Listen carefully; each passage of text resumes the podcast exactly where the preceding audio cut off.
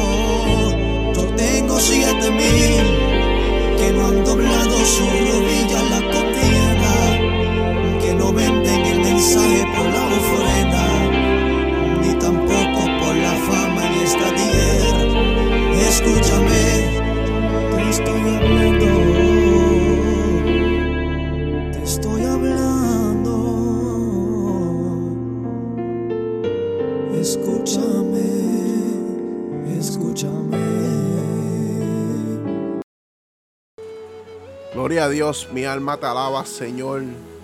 Mi alma te bendice, Señor.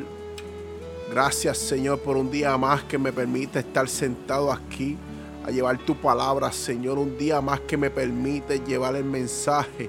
Que sea yo un, simplemente un vaso, Señor. Simplemente que tú hables por medio de mí, Señor, en el nombre de Jesús, Señor. Gloria a Dios, mi alma te alaba. Presencia tuya está aquí, Señor. Tu presencia se pasea aquí, Señor, en nombre de Jesús. Gloria, gloria, gloria a Dios. Este es el programa Impactados por su presencia con el evangelista Juan Luis Morales Meléndez de la Iglesia Jesucristo es el Camino, que la pastora es la pastora Eloida Meléndez Rivera y el pastor Benito Zapata Suárez, ubicado en Peñuelas, Puerto Rico. El presidente de la Iglesia Cristiana, Alberto Pagán, le mandamos un fuerte saludo, mandamos un fuerte abrazo. Sabe que lo apreciamos mucho, lo queremos de corazón. Damos las gracias al Señor porque nosotros ha sido de bendición para nuestras vidas y de, y de gozo y de crecimiento espiritual. Todos los consejos que nos ha dado, damos gracias al Señor. Hoy quiero traerle una pequeña palabra que se encuentra en San Lucas capítulo 8, versículo 41. Dice la palabra del Señor, leer el nombre del Padre, del Hijo y del Espíritu Santo. Amén. Y entonces vino un varón llamado Jairo y era principal de la sinagoga y postrándose a los pies de Jesús, le rogaba que entrase en su casa porque tenía una hija, una única hija de 12 años y se estaba muriendo. Entonces pasamos para el versículo 49. Versículo 49. Y estaba hablando aún cuando vino uno de la casa del principal de la sinagoga a decirle, tu hija ha muerto.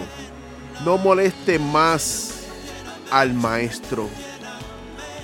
Y oyéndole Jesús le respondió, no temas, cree solamente y será salva. Gloria a Dios, mi alma te alaba, Señor. Mi alma te bendice, Señor.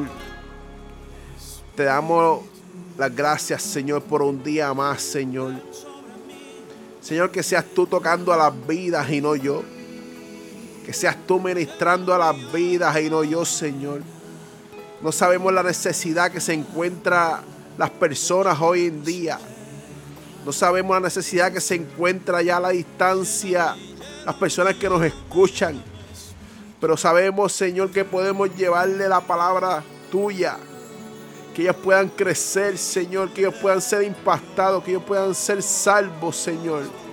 Que ellos puedan ver las cosas de manera diferente. Que te conozcan, Señor, como yo te conocí un día. En el nombre de Jesús. Amén, amén. En esta noche quiero quiero ponerle por título Dios cambió tus planes. Dios, el maestro se encontraba en la tierra haciendo milagros, allí, orando por las personas, libertando. Cuando Jesús y vino un hombre llamado Jairo, que era el jefe de la sinagoga. Él era y tenía una hija enferma. Y dice la Biblia que él le suplicaba al maestro que entrara en su casa. Porque a veces cuando tenemos la necesidad, cuando tenemos la situación difícil, tenemos que suplicarle al Maestro, a Jesús, para que entre en nuestro hogar. Porque a veces nosotros tenemos al Señor de frente y no le decimos nada. Le suplicamos al Padre, le suplicamos a Jesús, a Dios, que entre en nuestro hogar. Cuando la situación está difícil, cuando el hogar, el estado económico baja y empieza la necesidad, cuando el estado emocional de la vida empieza a cautivarse y empieza a pasar por situaciones difíciles, le suplicamos al Señor. Pero el Señor solamente observa porque es necesario que tú pases por una situación difícil para que comprendas cuánto debemos confiar en el Señor. Para que nosotros comprendamos que nosotros vivimos por fe. Que nosotros nos movemos porque Dios quiere que nos movamos. No podemos encontrarnos viviendo y pensando que como nuestra fuerza podemos hacer las cosas. Este hombre Jairo dice que se tiró los pies del maestro. Dice que le rogaba porque tenía una única hija y estaba muriendo. Nosotros como padres cuando un hijo se enferma o pasa algo, uno se desespera por ese hijo. Así mismo es el Señor porque cuando hay momentos cruciales en la vida de uno, el Señor se desespera porque somos sus hijos. No quieres que pases por la situación. No quieres que pases por el momento difícil. No quiero que no quiere que tú caigas y caigas ajuinado emocionalmente. No quieres que caigas preso. No quieres que caigas en, delitos. No quieres que caigas en el pecado. Y caigas en el fango porque el maestro te ve como un padre. El maestro te ve como un hijo, discúlpenme. Y como, como él como un padre protege a sus hijos. Por eso es que el maestro Jesús de Nazaret, nosotros Él se desespera cuando nos ve en esa situación. Dice que, que Jairo, Jesús les dijo que tuviera calma. En, uno de los versículos que él le dice, tranquilo, en palabras más sencillas, le dice, ten fe. En palabras que esto, porque ya la hija había muerto. Y ahí cuando Jesús escuchó que el ayudante le dijo a Jairo que su hija había muerto, ahí llega el momento de desesperación en la vida de Jairo no sé cuántas veces ha venido el momento de desesperación en tu vida. No sé cuántas veces ha llegado el momento tan terrible que te desesperas y no puedes dejar de pensar en lo mismo y en la misma situación. No sé cuántas veces ha llegado ese momento a tu vida. Pero el Señor te dice, no temas y cree solamente y serás salva. No, el Señor te dice nada más que creas en Él, que creas en su palabra, que creas en su poder, aunque estés pasando una enfermedad grande, aunque estés pasando una situación difícil, aunque estés pasando una rotura matrimonial, aunque estés pasando momentos cruciales, aunque estés pasando una tormenta, el Señor te dice que no temas, solamente cree, solamente y serás salvo. Solamente hay que creer en Él, tener fe, esa fe que es abundante, esa fe que mueve montaña. Y dice la Biblia entrando en la casa no dejó que entrara nadie y consiguió y consigo sino a Pedro, a Jacobo, a Juan, al padre y a la madre de la niña. ¿Y quién vemos aquí? ¿Quién era Jacobo, Pedro y Juan?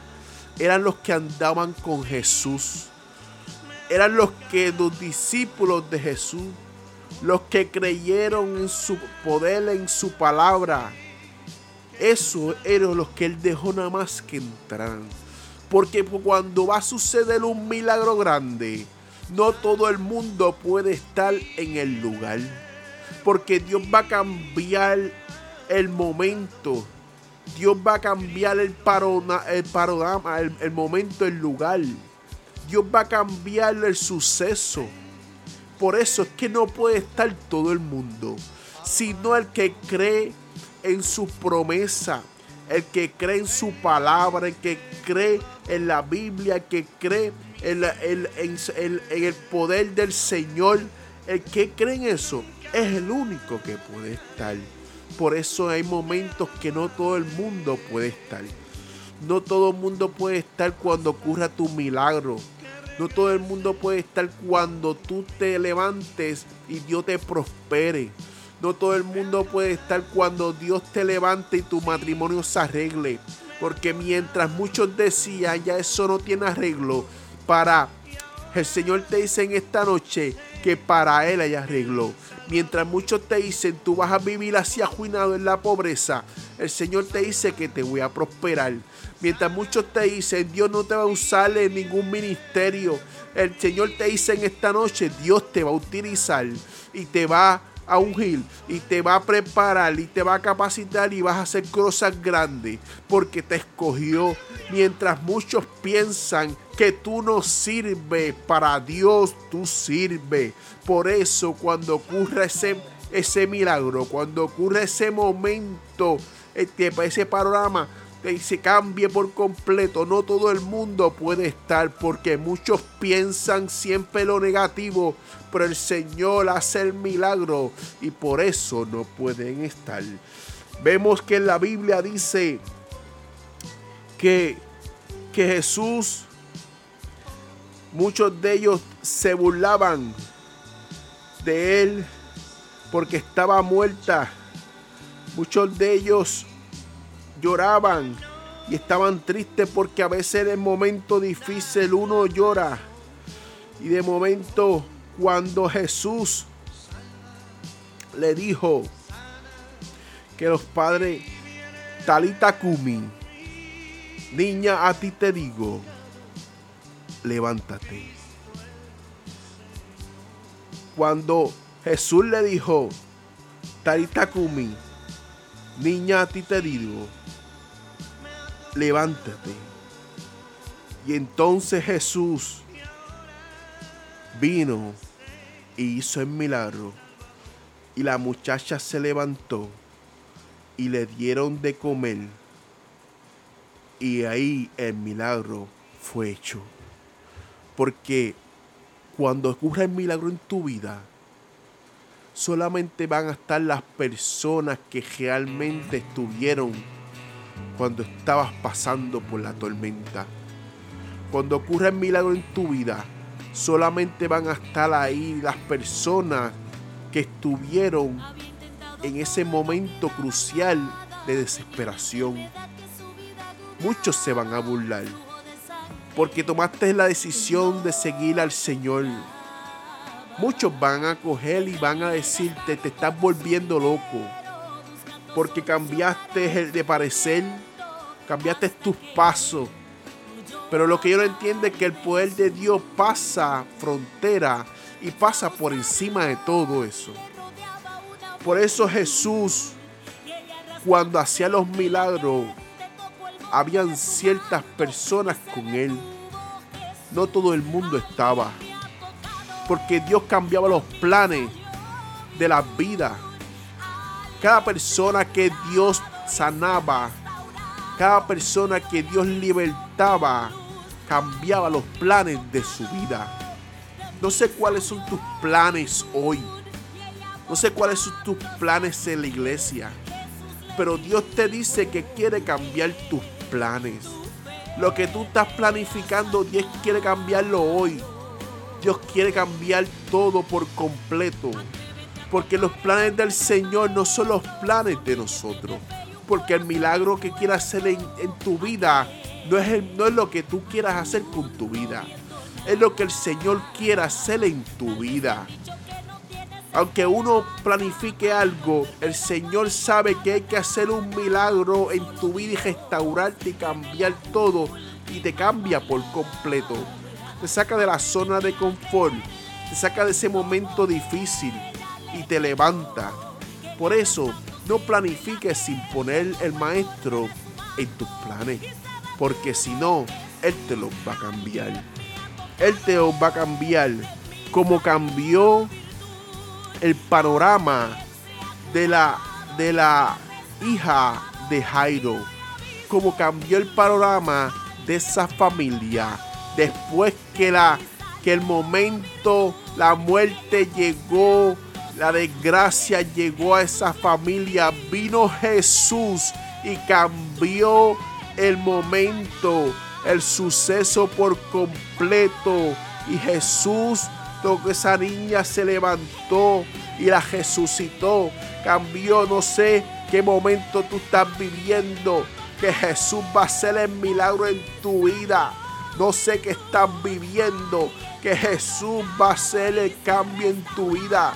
No sé lo que tú estás viviendo en tu casa, en tu trabajo, en tu hogar en los sucesos de tu vida cotidiana, lo que estás viviendo, Jesús va a cambiar por completo todo. Dios va a transformarte y Dios va a sanarte y hacer el milagro en ti. Aunque nos sintamos que espiritualmente estamos dejotados, aunque sintamos que estamos muertos espiritualmente, Dios nos levanta, Dios nos restaura, porque Dios em, eh, nos trabaja con nosotros día a día. Dios trabaja con nosotros en el momento difícil. Por eso en esta noche les digo, mis hermanos, que vemos momentos cruciales. Pasamos momentos que no queremos que nadie nos hable. Pasamos momentos que no queremos que nadie nos escuche.